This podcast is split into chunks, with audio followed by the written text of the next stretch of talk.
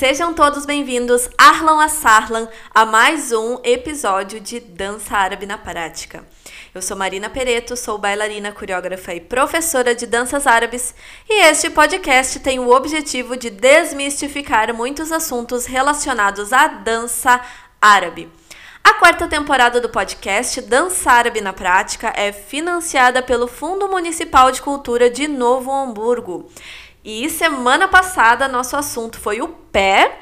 E essa semana nosso assunto serão os braços. Isso mesmo, vamos falar dos extremos nesses dois episódios. E muito mais importante do que simplesmente falar sobre esse membro, né? Falar sobre o braço, né? Sobre articulação, sobre osso, sobre musculatura, nós vamos falar sobre como deixar esses braços mais orientais. E esse fator, né, ele está ligado diretamente à fluidez dos braços. Porque tudo que é muito duro, muito quadrado, não é nada oriental. Os braços, sim, eles podem emoldurar o corpo, né? A gente pode fazer lindas molduras com eles enquanto a gente faz movimentos de quadril, né? Enfim. A gente pode colocar ele ao lado, podemos colocar ele em L, podemos colocar em diversas posturas. Porém, um braço que está quase sempre em movimento, que chega em uma postura e já sai, que vira a palma para cima e para baixo, que desenha junto um movimento, ele é um braço muito mais oriental. Não é porque o braço ele tá numa postura e moldurando que ele não pode ter movimento. Certo? Algumas tendências de braços rígidos com tonos uh, para marcação, né, surgiram ali pelos anos 2000, até onde eu me recordo, né, aqui no Brasil. E até hoje a gente ainda vê bastante dessa influência, né?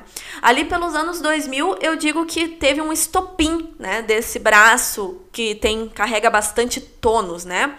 E até hoje, né, nós temos várias pessoas que ainda utilizam esses tipos de braços nas suas performances, né? Foi um braço que fez bastante sucesso e que ele está até hoje aqui com a gente. E tudo bem, né? A gente pode usar os braços da maneira com que a gente quiser. Porque os braços eles carregam muito da nossa essência da dança.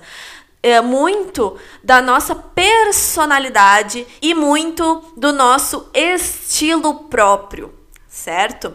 Porém, esse tipo de braço com muito tônus, uh, extremamente rápido, uh, com, a, com as articulações retas, né? Eles não são nada orientais, ok? Então vamos deixar isso claro.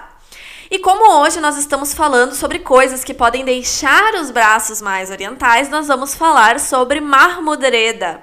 Exatamente, o rei do folclore egípcio. Mas o que que o rei do folclore egípcio, né, Ureda, tem a ver com o braço?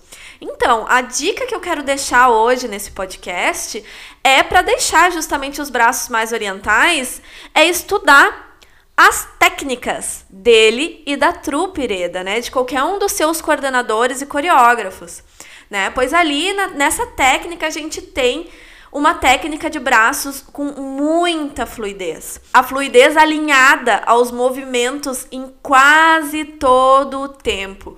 Um braço que chega numa postura e já sai, que não tem pressa para chegar nas posturas. E assim ele vai desenhando né, essa técnica de braços que é muito, muito, muito interessante a gente estudar.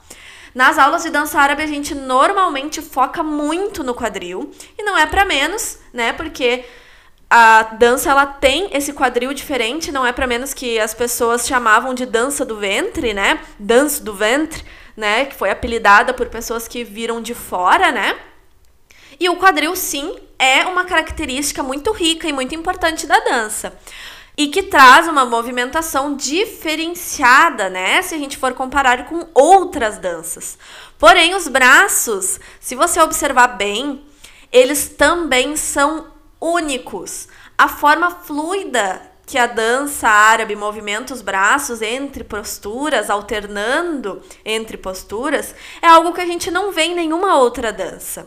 Né? Esses braços são únicos, eles são, eles têm movimentações únicas, posturas únicas. Então eu super recomendo uma atenção especial para essa nossa parte do corpo, né? Para os nossos braços, para a gente tentar não focar tanto no quadril e também dar uma atenção especial para esses braços e vai fazer toda a diferença na sua dança, eu garanto. Então, pessoal, esse foi o quarto episódio da quarta temporada de Dança Árabe na Prática. Eu espero que vocês tenham gostado desse tema. Nessa quarta temporada teremos 15 episódios com assuntos diversos relacionados à dança árabe. Se vocês tiverem perguntas, sugestões, podem enviar para o meu Instagram, marina.pereto, ou também para o meu e-mail, marinapereto.dancer.gmail.com. Um grande beijo no coração de vocês e vejo vocês na próxima semana. Até lá!